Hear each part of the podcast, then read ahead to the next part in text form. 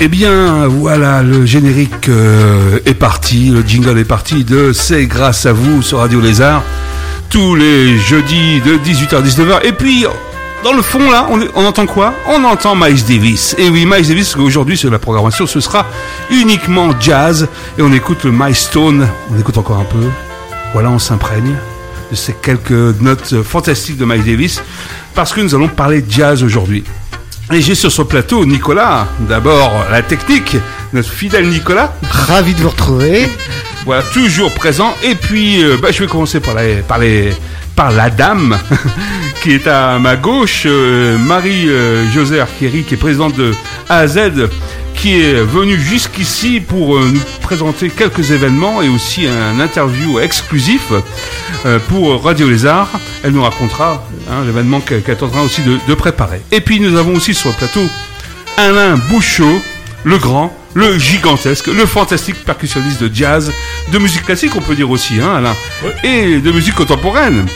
Et comme on parle de musique, on va commencer tout de suite, Alain, si tu le me permets, par un de tes CD que j'adore, euh, du trio Jean euh, Ch- Chaudron, qu'on écoute tout de suite, euh, qui s'appelle Légende, et dont tu es le batteur d'ailleurs. hein.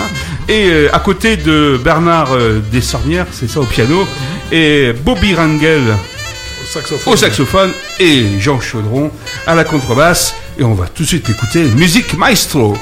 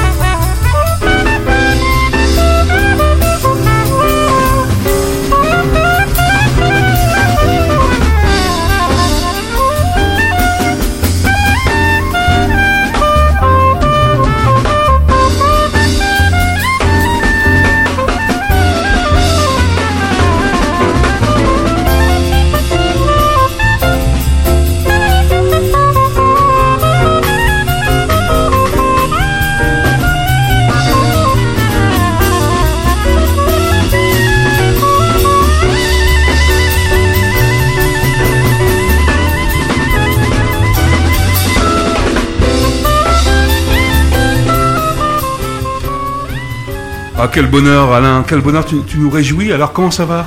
Bah écoute, euh, bien, bien. D'abord, bonjour, euh, bonjour aux auditeurs, hein, parce que- et puis bonjour à- aux gens qui sont présents, et à la technique, parce que j'apporte. J'attache beaucoup d'importance Non, c'est aux gentil. techniciens dans le travail. Parce bah que oui. si- si- alors, pour faire un, employer un cliché, s'ils n'étaient pas là, nous serions rien. Et c'est vrai, mais c'est vrai, mais c'est vrai. Je dis souvent, Nicolas, mais on est tellement nuls, nous, en technique. Enfin, bref, surtout moi. Alors, je vais résumer un peu, euh, Monsieur Bouchot, excusez-moi.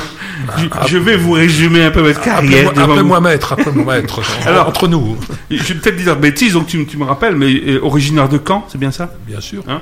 Il étudie, le célèbre Bouchot, quelques années le violon. Et oui, et parallèlement à ses études secondaires et universitaires, il se tourne après vers la percussion dite classique. Arrivé à Paris en 1969, il y a des dates qu'on ne choisit pas. hein. Oui, Hein, ça- bon, bref. Euh, il collabore avec euh, différents orchestres symphoniques et concerts de Cologne, euh, L'Amoureux, Ouais. Padeloup, euh, Philharmonique, hein, de Radio, Radio ouais, France, euh, Orchestre National, etc. etc. Enfin, Oui, moi, ça, oh là là.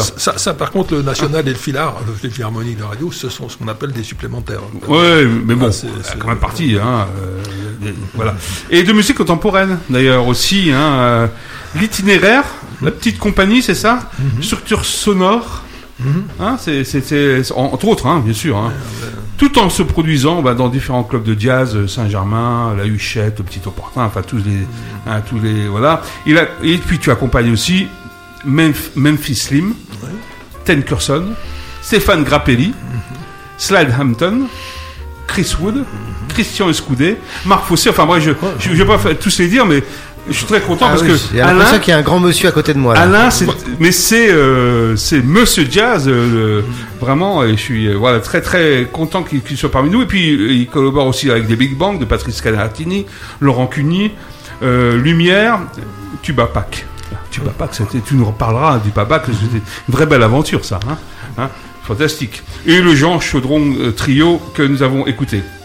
Et le hasard de la profession font jouer dans de nombreux festivals de musique classique, baroque et de jazz partout dans le monde. Et en niveau enseignement, on le retrouve aussi. Parce qu'il a, voilà, euh, vous avez formé, tu as formé, mon cher Alain, beaucoup, beaucoup de jeunes euh, musiciens en herbe. Oui, euh, et d'ailleurs, avant-hier, il y en a un qui, enfin, que j'ai formé, j'ai participé à la formation. C'est le petit Charles, enfin pour moi le petit Charles Gillet, mais enfin il est rentré hi- avant-hier, premier percussion solo à l'Opéra de Paris. euh, Ça, et ça il, a eu, il a eu 10 voix sur 10, ce qui n'arrive jamais dans les concours. Il y a toujours des Bravo, gens qui félicitations. Donc, euh, bon, je, je l'ai- débuté. Et puis, il y en a plusieurs comme ça dans les orchestres oui. euh, nationaux. Mais c'est, le hasard parce que euh, c'est quoi la musique? C'est d'abord un petit peu de talent, même dans le cas de, de, de ceux-là, beaucoup de talent, mais surtout énormément de travail. Eh oui, énormément de On dit travail. jamais ça aux jeunes musiciens qu'il faut travailler son instrument. Et alors, après avoir enseigné quelques années à la Scola Cantarium de Paris, Oui. euh, bien tu deviens professeur titulaire de percussion classique du Conservatoire de Paris. Hein, C'est ça Et rejoint en 2004 l'équipe pédagogique du prestigieux département de percussion du Conservatoire national de région de Paris qui s'appelle le CRR maintenant. Qui s'appelait conservateur supérieur avant. Ouais, hein Oui, bon. Oui, oui, enfin bref. hein. Bon, Ouais. c'est l'administration.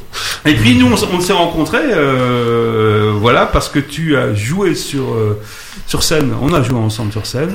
Et là, tu jouais de la derbouka. Alors vraiment, tu te dis voilà la percussion. Voilà euh, de musique du monde, ex- ex- excellent. Et puis. Sans parler, bien sûr, de l'activité littéraire que tu as aussi, puisque tu as sorti un argot euh, des musiciens.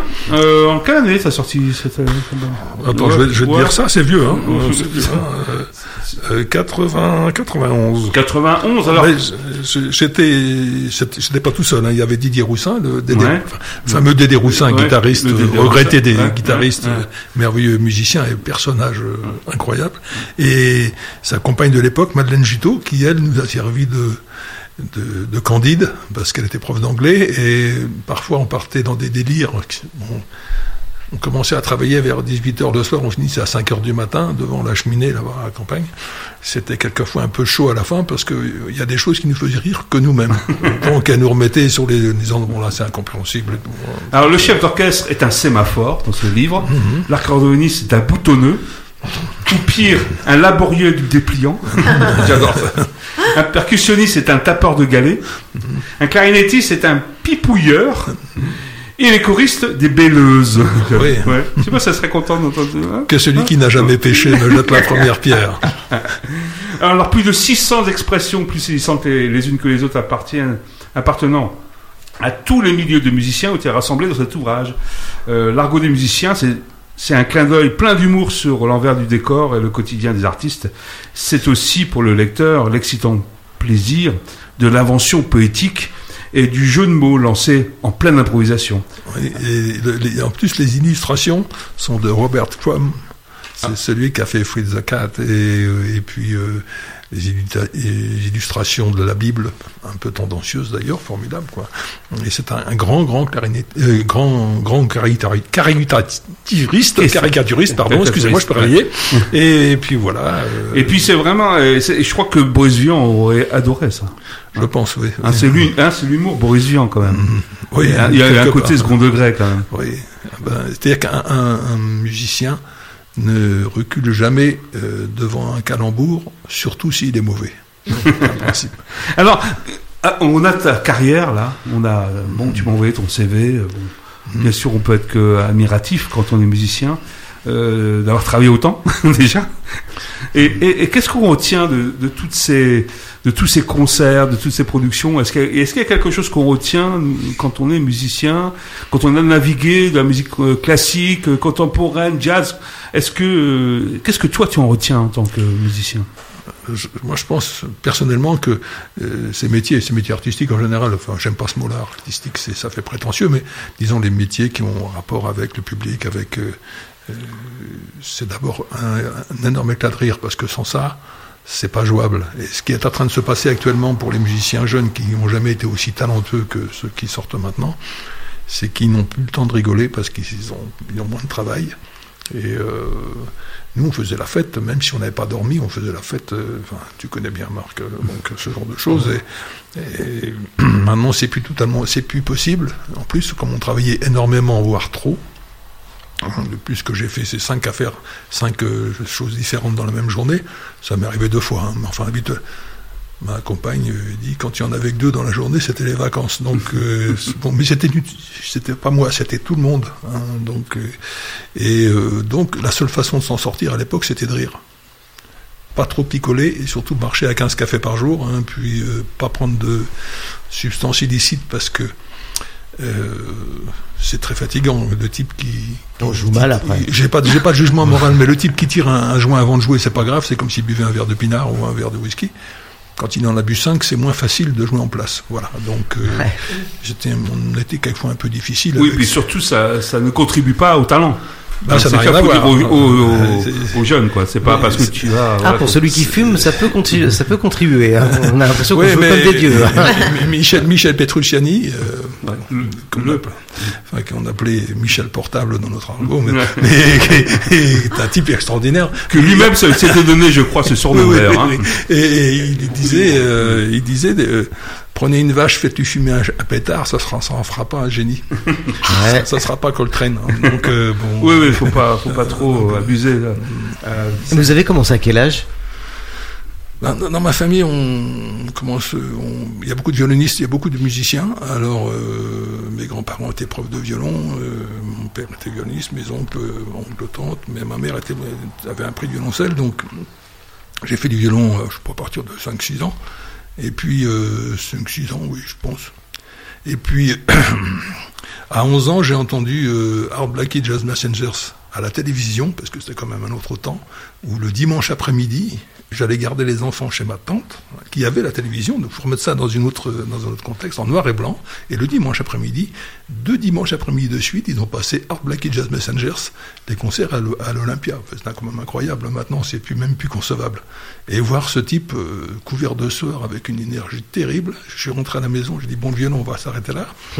Et il y avait une caisse claire qui traînait. Mon frère aîné jouait un peu de guitare. On a commencé à jouer Django, puis etc. Et puis après, j'ai fait de la percussion classique. J'ai commencé à faire des, des balles, hein, très jeune, très très jeune.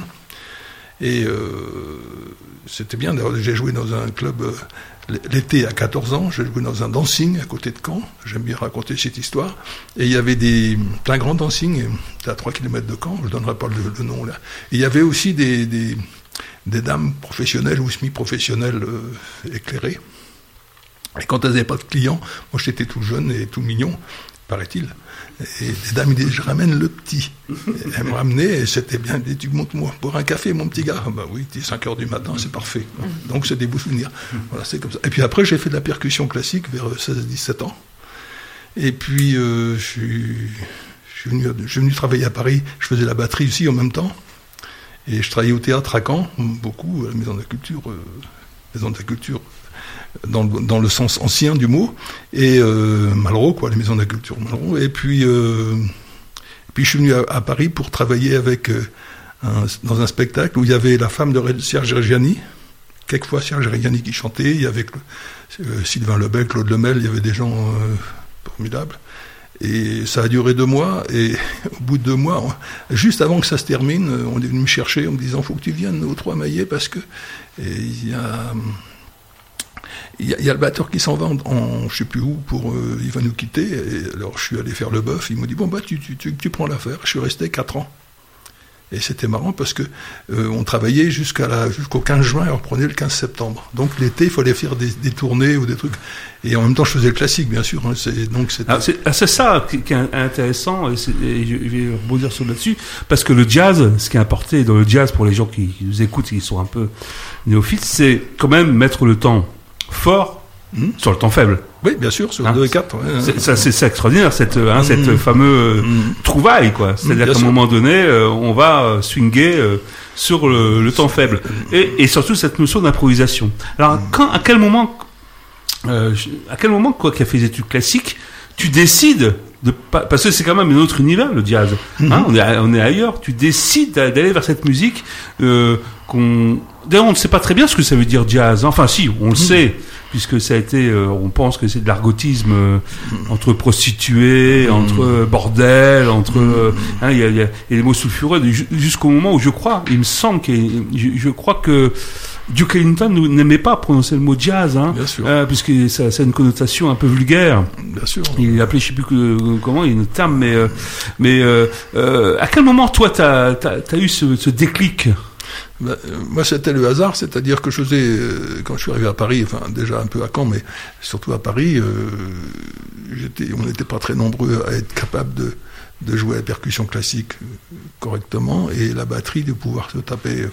J'aime bien ce mot-là, mais euh, accompagner un Américain au, déchi- au, au pied levé comme ça, ça va vite. hein, des fois, ça va très vite, hein, euh, comme tout à l'heure le morceau, là, ça va vite quand même. hein. Oui. Donc, euh, faut avoir Les l'habitude. tempi sont un peu rapides hein, dans le jazz. Alors que, quand- bon, j'avais un petit peu de, de culture là-dedans, et puis euh, quand je suis arrivé à Paris, donc j'ai fait dans la journée, je faisais et même souvent le soir, parce que quand j'ai joué au Tramaillé, j'accompagnais Memphis Slim, et puis il y avait euh, Marc Fossé, euh, Iscoudé, euh, Ted Curson, il y avait des gens très bien, et euh, pouvais me faire remplacer quand je voulais, donc euh, souvent, ou alors souvent j'arrivais en, costume, en, en habit, et je me changeais en haut pour mettre en jean pour descendre jouer dans le dans, euh, la boîte de jazz. Et donc j'ai réussi à faire les, choses. euh, C'est la, c'est la nature qui a fait ça.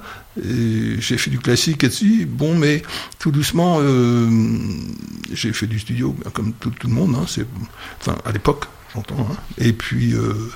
Et puis je suis rentré au Canyon de Paris, donc là c'était pendant cinq ans derrière Lynn qui était une très bonne patronne d'ailleurs, parce qu'elle était très gentille et très professionnelle, et euh, tout en faisant du jazz.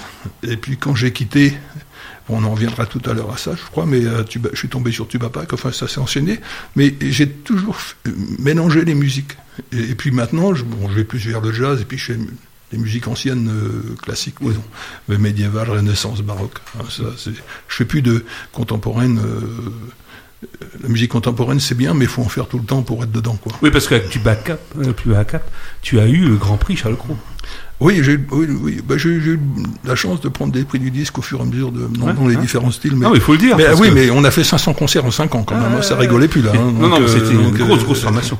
et- Et on, va, on va continuer cette interview, mais on va continuer sur un TCD que tu as accompagné de, d'une chanteuse américaine, ça ça s'appelle euh, Malou Beauvoir. Malou Beauvoir, qui est un nom français. Oui, oui, oui. une. Parce que sa famille est d'origine haïtienne et son, ses parents, sa mère, son père était diplomate et elle a, elle a le, en plus le bon goût de parler absolument parfaitement le français et bien sûr l'anglo-américain et bon, et j'ai bon le, le, le, le créole euh, haïtien, je présume, plus que quelques langues comme ça qui traînent. Et elle a beaucoup de talent. Alors c'est un live euh, qui a été euh, enregistré au Lionel Hampton, Oui, à Paris. euh, voilà, à Paris, oui. Et euh, donc on a au piano, euh, ben toujours Bernard, Bernard Desormières. les Armières, qui est toujours Georges Chaudron, toujours à la contrebasse, Mm. toi-même à la batterie, Jeff Hoffman Jeff Hoffman à la guitare. à la guitare, Et puis euh, Bobby Rangel. et Bobby Rangel, bien sûr. voilà, et puis Malou Beauvoir qu'on écoute tout de suite. One.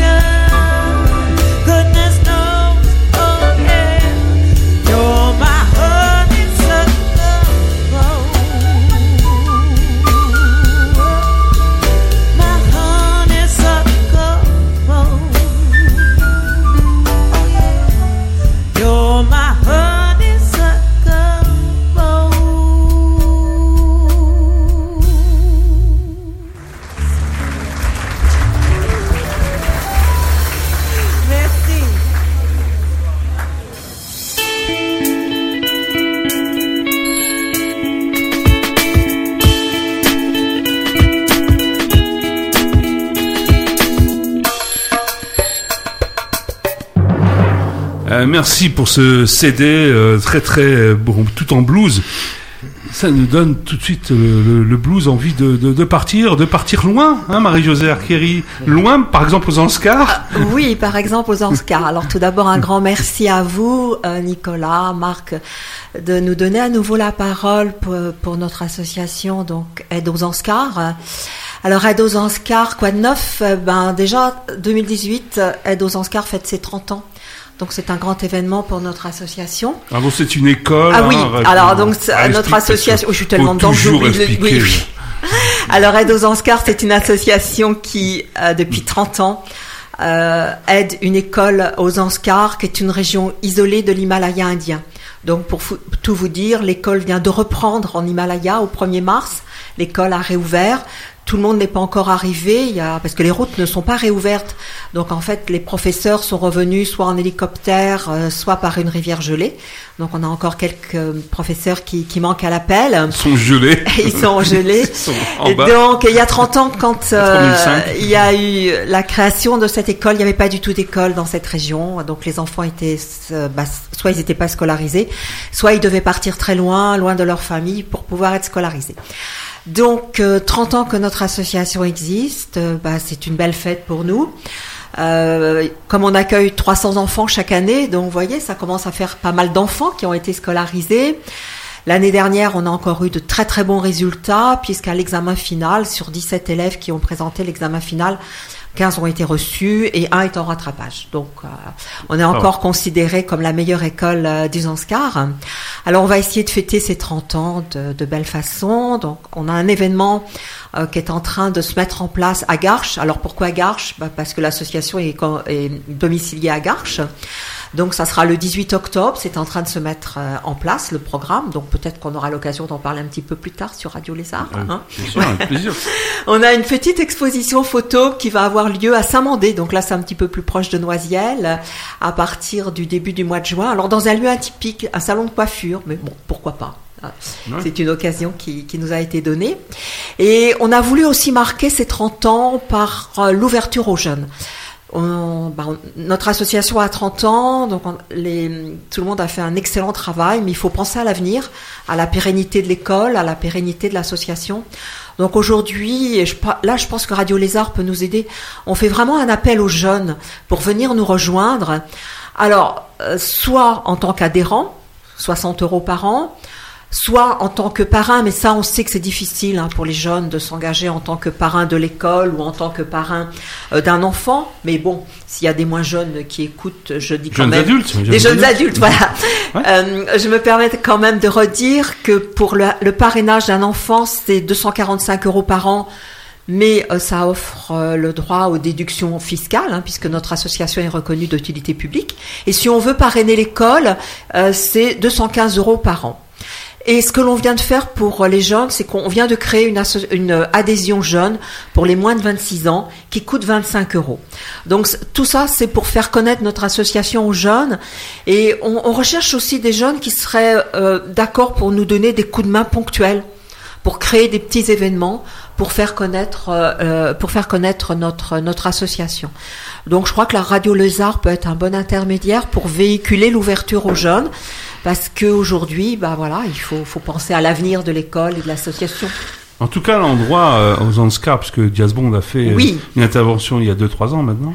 2015. Voilà. Oui. Euh, Puisqu'on a créé des ateliers de musique euh, là-bas, à 3900 mètres, il faut dire. Hein, Tout à fait. Et, et l'endroit est assez extraordinaire, donc n'hésitez pas à y aller.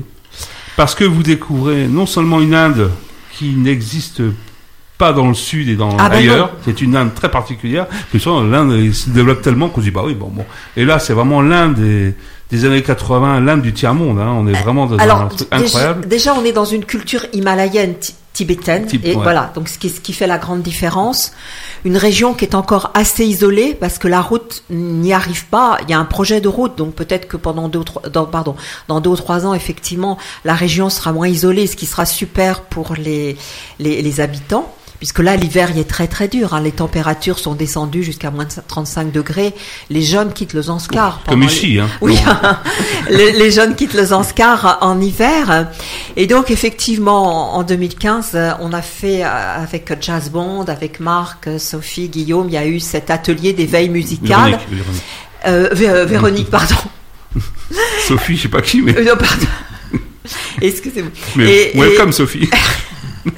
Et donc, euh, euh, bah, j'en ai perdu mon fil. Et, donc, ça a porté ses fruits parce que on vient d'apprendre. Là, on a, j'échange régulièrement avec les gens du Zanskar euh, qui viennent de, créer un orchestre au niveau de l'école. Donc, je pense que quelque part, c'est une répercussion de, l'atelier musical. Donc, bien sûr, cette année, c'est un orchestre local, mais bon. Euh, ça, comment dire, ça prouve que, que, que- voilà. Et ils ont pris Très bonne nouvelle. ils ont pris conscience parce que ils ont justifié la création de cet orchestre en, en, en parlant de l'importance euh, d'apprendre la musique euh, au niveau d'une école, ce dont on était convaincu. Mais euh, donc c'est rentré en fait dans leur euh, réflexion et donc je pense que ça sera, euh, bah, c'est une ouverture aussi. Eh bien, très bien. Donc, Donc, euh, voilà, pour non, ces mais- 30 ans, bon, tu reviendras alors. Alors je reviendrai, je 30 ans. reviendrai et puis je vous dis l'ouverture, c'est on cherche des jeunes. Voilà. Donc Plein les jeunes, hein, n'hésitez pas à aller euh, aux Anscars, aider cette association. N'hésitez pas, faites du jazz, mettre là-bas, j'en sais Bon, rien, enfin, trouver des, Tout est possible. trouver, trouver des, voilà. Tout et, est possible. Et puis euh, on a aussi une, un interview, euh, une interview ex- exclusive, c'est ça? Alors là, c'est plus du tout la casquette euh, aide aux Anscars A à Z. Donc, on, on a aujourd'hui l'interview en fait de Clara Capella, euh, qui, au niveau donc de l'école ESSEC, qui est une école euh, supérieure de, Ouais, de de commerce, euh, Clara est, un respons- est, est responsable de deux programmes euh, pour accompagner des jeunes en situation défavorisée. Alors, un des programmes euh, concerne les jeunes qui sont en situation de léger handicap et donc bah, pour leur permettre d'accéder à des études supérieures. Et l'autre programme euh, concerne en fait des jeunes collégiens de banlieues dites défavorisées, euh, de façon à les accompagner dans des études supérieures. Donc euh, je vais laisser la parole à, Clara qui va nous donner un peu plus de détails sur ces deux beaux programmes. Ce sont pas des associations, mais euh, c'est intéressant de savoir que ces programmes existent au niveau des grandes écoles. C'est grâce à vous. Voilà, voilà, tout à fait. C'est grâce à c'est grâce à eux.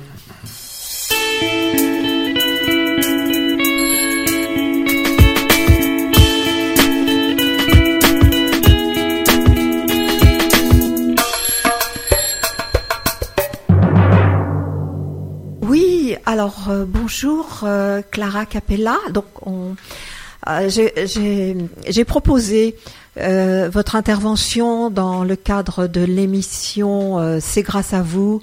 Imaginons beaucoup pour faire un petit peu de Marc Béin et de l'association Jazz Bond.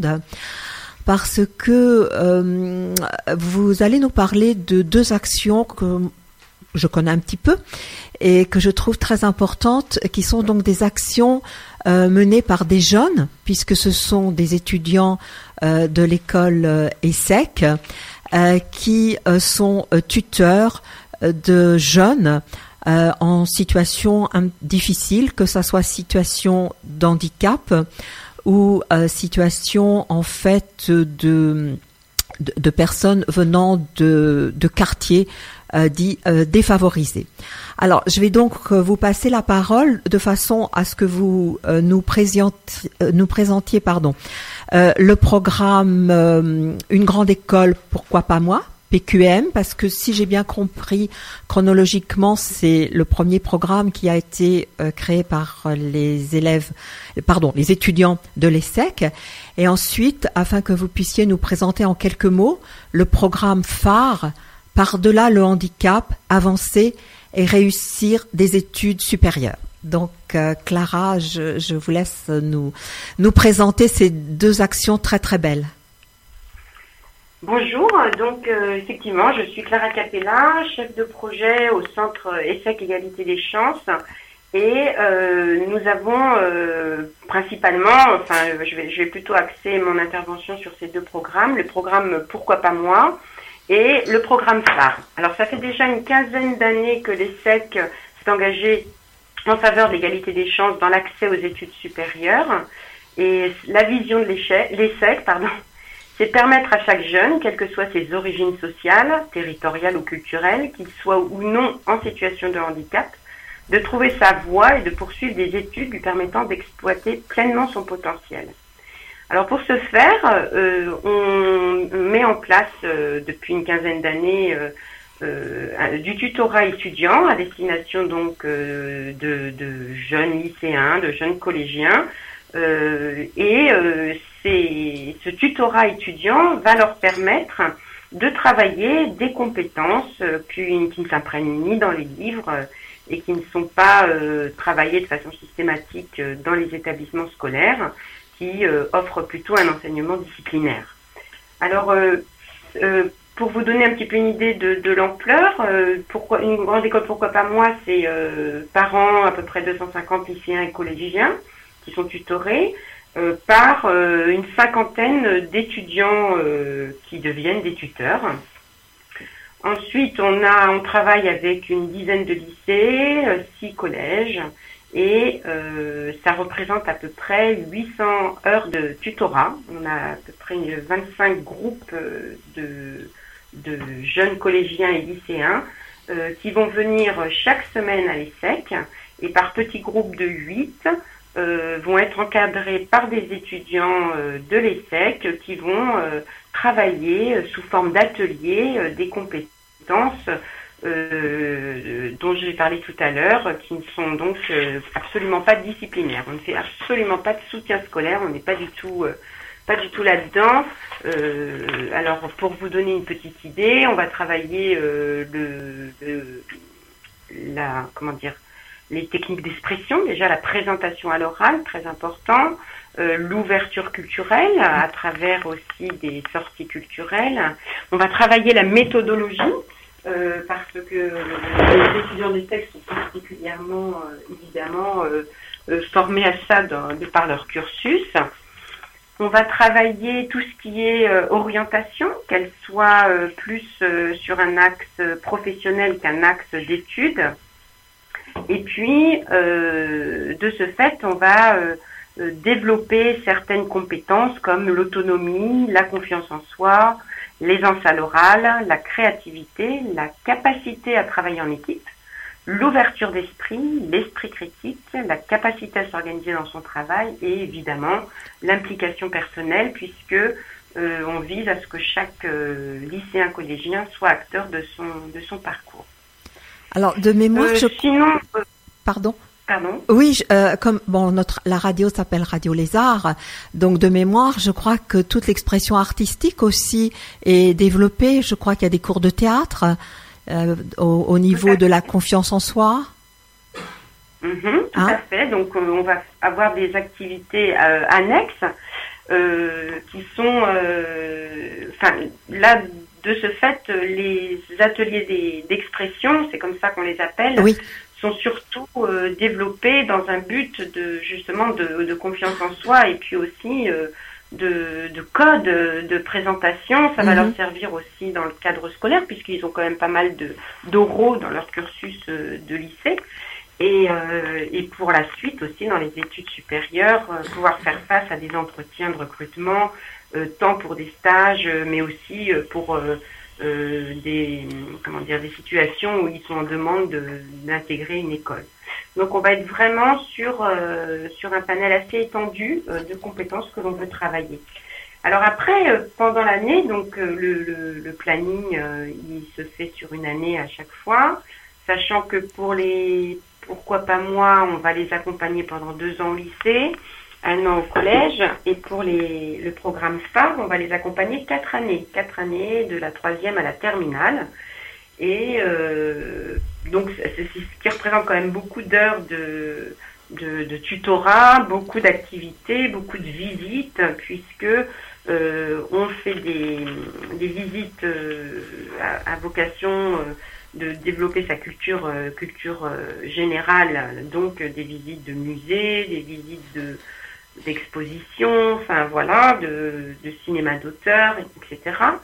Mais euh, on va aussi visiter des, des établissements d'enseignement supérieur, on va visiter des entreprises, on va les, leur faire rencontrer des témoins, des professionnels. Alors, Voilà. pour le programme spécifiquement, spécifiquement des personnes en situation de handicap qui, euh, que leur handicap n'a pas empêché de faire euh, une, bonne, une bonne carrière, au moins une carrière qui leur plaît. Merci Clara. Je voulais juste, euh, en conclusion, euh, dans quel euh, département vous intervenez? Parce que, là, comment dire, est-ce que c'est tout autour de la région parisienne ou dans un département particulier pour, en conclusion, pour les auditeurs?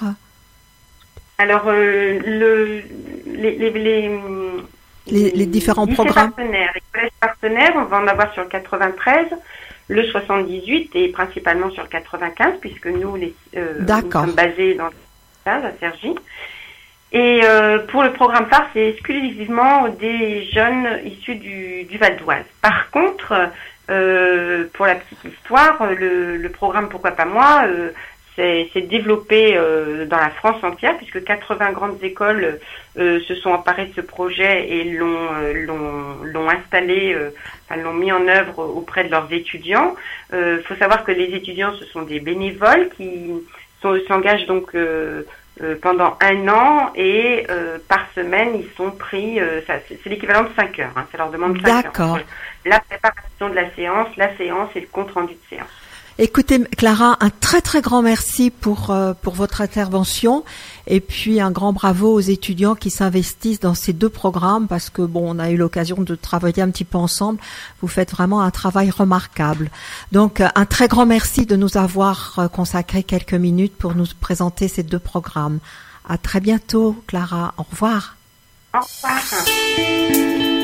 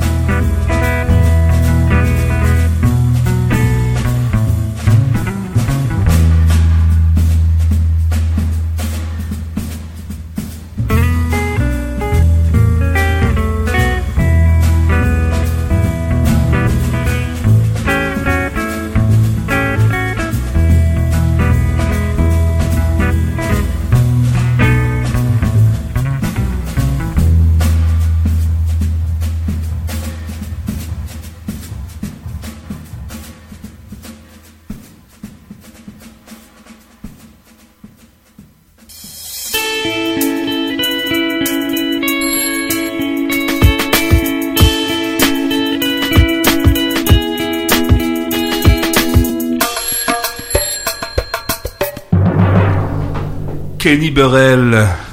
Fantastique. hein. Monstrueux, monstrueux. même. Monstrueux, euh, cette euh, lucidité, cette euh, précision. Ah, terrible. Il y, avait un disque que j'ai écouté très jeune, je l'ai jamais retrouvé d'ailleurs. C'est avec justement Art Blakey, et il joue un morceau qui s'appelle Burke's Walks. C'est monstrueux, c'est en public en plus. Est-ce qu'il y a, est-ce qu'il y a des, des musiciens, on va parler de musiciens français, parce qu'avec Didier Locoud qui vient de, Mhm. de partir là, euh, là j'ai pas pris de, de CD Didier, mais bon, euh, tout, on, l'a, on a dans le cœur quand même Didier, bien hein, sûr. ouais. qui a quand même bien influencé la, la, musique improvisée, parce que est-ce que tu fais une différence entre le jazz et la musique improvisée, toi? C'est-à-dire que maintenant, euh, heureusement, euh, notre habitude français de, mettre tout dans les boîtes, hein, chacun dans sa petite boîte. Bon, euh, moi personnellement, j'ai essayé de faire la musique dans tous les sens, la 360 degrés tant que j'ai pu, et euh, j'ai fait des trucs de musique improvisée. J'avais pas l'impression d'être dans un autre pays. Enfin, dire que c'est. Pour toi, c'était la même- c'est- ouais, c'est- la- même façon de voir. C'est la musique. La musique, c'est la musique. Je veux dire, euh, si- à partir du moment où on a une liberté, il y a toujours une liberté. Même dans le classique, hein, pour l'interprétation, il y a une liberté terrible en réalité, quand on connaît, hein, parce que l'écriture musicale, c'est jamais qu'un schéma. hein, c'est pas. On, on peut, on peut pas mettre euh, l'une sur l'autre deux interprétations différentes du même morceau au même tempo. Par un, chacun amène son truc. Mais alors dans la musique improvisée, dans le jazz. Euh, alors, la faiblesse de la musique improvisée parfois, c'est que le jour où, où ça tourne pas, le jour où, les gens n'ont pas d'idée, euh, c'est difficile à récupérer. Mais mais euh, il y a des moments d'éclaterie formidables là-dedans, exactement comme dans le jazz. Et puis, c'est quoi les différences? Je suis allé écouter l'autre jour euh, une équipe là où le batteur faisait jamais le tempo. Il, il jouait complètement libre et ça, ça sonnait extraordinairement bien. Extraordinaire. J'en étais surpris même. Et c'est une équipe qui a vraiment l'habitude de travailler ensemble. Et euh, c'était, formidable. C'était de la musique improvisée, c'est pas vraiment du jazz. Et, Oui, parce eh ben, que c'était parfait, c'était extraordinaire. Ben, J'ai passé un bon ce moment. qu'il faut expliquer, c'est que improvisée travaille beaucoup en modal, quoi, sur les modes. hein. Oui, c'est des modes. C'est des Hein, modes. oui, des modes, oui. hein, C'est sur les modes. Alors que le jazz est quand même très, quoi qu'on en dise, un peu structuré quand même avec la mélodie, Et l'improvisation sur, oui, euh, sur une tonalité. C'est-à-dire qu'à partir de Coltrane, on est revenu sur les modes un peu plus, comme Oui. dans la musique indienne, mais pas, pas avec l'influence de la musique indienne, mais, mais euh, euh, on, peut, on peut jouer du jazz modal, et puis fatalement, je crois, quand ce sont des bons musiciens, il y a s'il y a des merveilleux musiciens, parfois ils s'éloignent, ils, partent dans des... euh, euh, un être libre doit trouver l'orée d'une forêt et avoir, ne, euh, pas avoir de cesse de d'explorer tous les sentiers et tous les taillis de cette forêt. C'est-à-dire, il se balade, il se balade autour, euh, il, il se balade autour, et puis ça se passe très bien. À partir du moment où les gens du talent, et où, le talent et en plus l'inspiration ce jour-là, ben voilà quoi. Alors justement, en musicien français jazz, on a, euh, on a quand même euh, bon euh, des, des pères Ah, oui, euh, oui. fondateurs, hein, Oui, absolument. dont pour moi en tout cas Django Reinhardt, qui était un des pères bien fondateurs de la guitare. Euh, la guitare manouche, jazz manouche, même si Mhm. moi je suis loin de cet univers, mais quand même, c'est quand même un des pères fondateurs. Et, euh, et, euh, et toi, alors comme batteur, parce que si on parle de ton instrument, est-ce que qui, euh, t'avais une référence quand tu étais plus jeune euh, Oui, euh, ben, bien sûr, il y avait Art Blakey, mais et puis j'ai écouté beaucoup euh, Daniel Humer, le batteur euh, français, enfin euh, suisse, suisse français, Oui. Daniel Humer.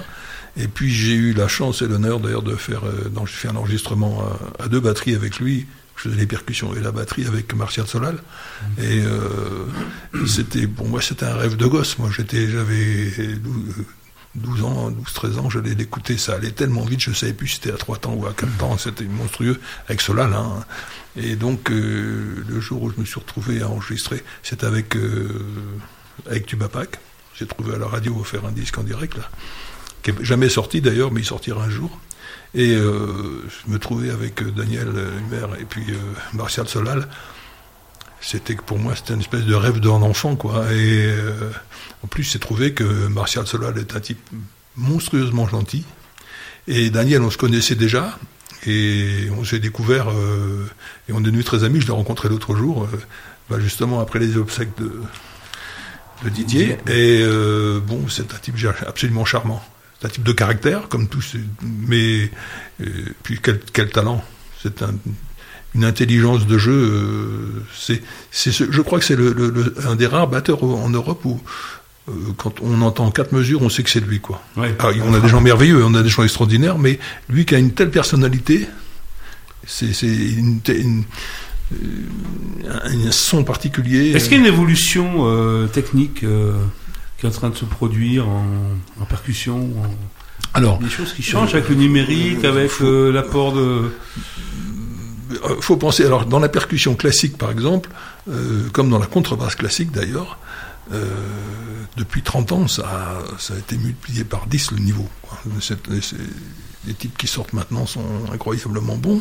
Et dans la batterie, comme il y a des écoles de batterie structurées maintenant, hein, Agostini et compagnie, Nicolas va faire partie d'ailleurs. oui, Il oui, est en oui, train d'apprendre la c'est- batterie. C'est c'est très gentil, mais euh, j'en suis loin, très loin. oui, mais enfin, c'est le début d'un beau chemin quand même. Je commence un peu tard. hein. Oui, il n'y a pas de honte. Et, non, mais alors, donc, on, on a des batteurs de plus en plus forts techniquement. Et euh, je crois beaucoup à la thérapeutique du nombre, moi, c'est-à-dire que euh, s'il y a 500 000 batteurs, euh, fatalement, il va y avoir 50 génies. hein. C'est- c'est- donc, on a des, des jeunes qui arrivent. bon, il y en a qui sont emmerdants, comme il y a des vieux qui sont emmerdants d'ailleurs. hein, j'en- J'en suis un. Et, et mais qui, qui, types qui jouent. Ils font trois notes et puis on se dit oh là là là là là, j'aurais dû travailler mon instrument quoi. Puisque euh, il n'y a pas seulement la technique il y a cette espèce de, de, de vision actuelle des gens qui, qui sont dans leur culture actuelle et qui sont surtout via euh, YouTube et compagnie écoutent absolument tout donc euh, s'ils ont l'occasion de jouer souvent alors c'est le problème maintenant il y a moins de travail Ouais. mais s'ils ont l'occasion de jouer souvent on arrive à des monstres euh, infernaux hein, tu vois. infernaux là il y a tous les deux mois où j'en entends un, je me dis bon, très bien, j'arrête, j'arrête, j'arrête de jouer. Tu veux dire que le musicien professionnel actuellement il a plus de possibilités par euh, par les nouveaux médias, les réseaux sociaux, etc. Euh, par son écoute, c'est ça que, Bah, que, que tu pouvais avoir On peut se former par l'écoute beaucoup plus facilement qu'avant. hein. Bah. C'était difficile euh, quand j'étais jeune d'avoir un disque. euh, Pour, euh, ça, ça coûtait cher. Et puis surtout, il n'y en avait pas beaucoup des, des choses intéressantes. Maintenant, on trouve tout, absolument tout sur Internet, gratos. Donc euh, les jeunes en profitent et, euh, et c'est bien. Moi, je pense parce qu'il faut faire avec. Et euh, ça a fait avancer la musique. Ce qu'il y a, c'est que la période actuelle, dans, un peu dans tout, amène un espèce de blocage. C'est-à-dire que comme les gens travaillent pas assez, il, faut avoir du métier, il faut, prendre des choses. Et alors, il y a- quand même des gens qui, malgré le, ça arrive à passer par-dessus. Euh, euh, par exemple, dans, dans le, il y a un disque là, euh, j'amenais avec euh, le Big Band de l'Oignon. Alors, le Big Band de, de Jean-Louis L'Oignon, j'ai joué pendant 5 ans à la percussion, puis je remplaçais le batteur aussi parfois pour. Et puis, euh, je suis allé faire des, des re-recordings il y a quelques années. Et de, de enfin, c'était des boycotts. Explique ce c'est qu'un recording parce que je- Oui, recording, c'est-à-dire que l'orchestre a enregistré et puis euh, on, on rajoute des trucs par-dessus. Par exemple, il fallait des effets de percussion. quoi. Et puis je, je dis, euh, je dis à Jean-Louis Lognon, je dis c'est qui le batteur? Il dit vachement bien. Il me dit c'est le gars qui est sorti là. Bah, il a 20 ans là. Il a 18 ans. Ben oui c'est lui. Alors il s'appelle Jim Donne-moi le, disque là. C'est vraiment un type. Et, je suis allé écouter l'autre fois l'orchestre en direct et c'était euh, voilà. Attends, attends. voilà. Euh, mais, Gilles Monprez, c'est ça, mais euh, son- Ben, C'est-à-dire que là, c'est vrai que maintenant, C'est- euh, tant mieux. Les écoles sont peut-être bons, si les profs sont peut-être bons. C'est- oui, oui, il y a- Peut-être aussi. il y a- les profs sont meilleurs puisqu'ils ont appris le boulot. Hein, donc, euh, ouais, c'est moins, c'est moins des. ah, non, non, voilà, on va y arriver, on va y arriver. Voilà. euh, ah, pardon, c'est Frédéric Delestré, celui-là. Il fait tous les big bands. Euh, Crois-moi, euh, on peut s'inquiéter quand même. Hein, Non, mais euh, c'est bien. Moi, je trouve ça plutôt bien plutôt que s'inquiéter. Je trouve ça plutôt euh, c'est optimisant, quoi. C'est optimisant de voir que. Alors le problème, évidemment, après, c'est le travail. oui, c'est le travail. C'est ça le problème qu'on a quand même euh, en ce moment en tant que musicien, c'est que avant il y avait des séances de studio, il y avait des musiques de films qu'on faisait pas à Prague, Mmh, hein, mmh, qu'on faisait en France. Euh, euh, euh, on faisait plein d'aventures. Et puis là, les productions, c'est vrai que tu fais un, un- maintenant tu as un, un CD encore euh, sur deux jours, euh, trois bah, jours. euh, et encore, c'est beaucoup. Oui, Euh, mmh, Quand t'as pas les fichiers qu'on t'envoie, enfin, c'est c'est ça qui est un peu dramatique. C'est ça qui est dommage, oui, ça va- Dommage. ça va vite. Et puis les alors- boîtes de jazz qui n'existent presque plus. Ah bah, ça ferme, ça ferme les unes derrière les autres. hein. donc euh, bon, il n'y a plus de, il y a plus d'endroits et surtout il n'y a plus des choses que mettait le petit opportun par exemple où on se retrouvait après le travail et tous. Hein, il, y avait les clubs de- il y avait le club en dessous, mais il y avait le bar qui fermait à 5 heures du matin. Donc les gens arrivaient des différents endroits, des différents concerts, des, des- et on buvait, on buvait des coups ensemble. Et c'est surtout qu'on travaillait, on parlait beaucoup. On s'est Et il y les avait plans. beaucoup de travail On qui partait de les là. plans. On, on s'est échangé les plans, c'est ça que je Eh veux oui, dire. oui. Quand t'arrives, ah tiens, t'es libre le 23, euh, bon, tu peux me faire ça. Ah bah oui, d'accord, bon, ah bah tiens, tu peux pas me faire ça. Bon, bah ça malheureusement, ça n'existe plus, quoi. Bon, faut, les temps, les temps changent, hein, faut, faut l'accepter. Oui, oui, oui, non, mais c'est surtout, voilà, c'est une autre façon de, de voir le métier. Puis que le métier, peut-être, euh, voilà, a changé, évolué. Mais c'est vrai que les productions, hélas, euh, elles, euh, c'est Bah, plutôt. euh, les salaires sont pas, pas extraordinaires Ouais. et s'il faut répéter trois mois euh, pour jouer euh, une semaine dans une boîte, on va prendre 50 balles, euh, 50 euros, je veux dire, ne gâcheront pas quoi. Enfin, pour moi personnellement, c'est beaucoup. Ou alors, il faut y aller gratos. On y va euh, gratuit, gratuitement pour le plaisir de jouer avec les copains et travailler, d'enregistrer, de, de répéter avec les copains. Ça, je suis complètement d'accord. Par contre, euh, certains clubs de jazz euh, auraient tendance à minorer les salaires, on va dire. Est-ce qu'il y a, euh, on va conclure. Les- c'est plus des cachets, c'est des comprimés. Euh, ouais, ouais. Voir ouais, enfin bref, on va pas entrer dans ce débat. Mais est-ce qu'il y a, en conclusion, on va conclure cette émission, que c'est passionnant, hein, je continuerai à, à t'écouter pendant des heures, Alain.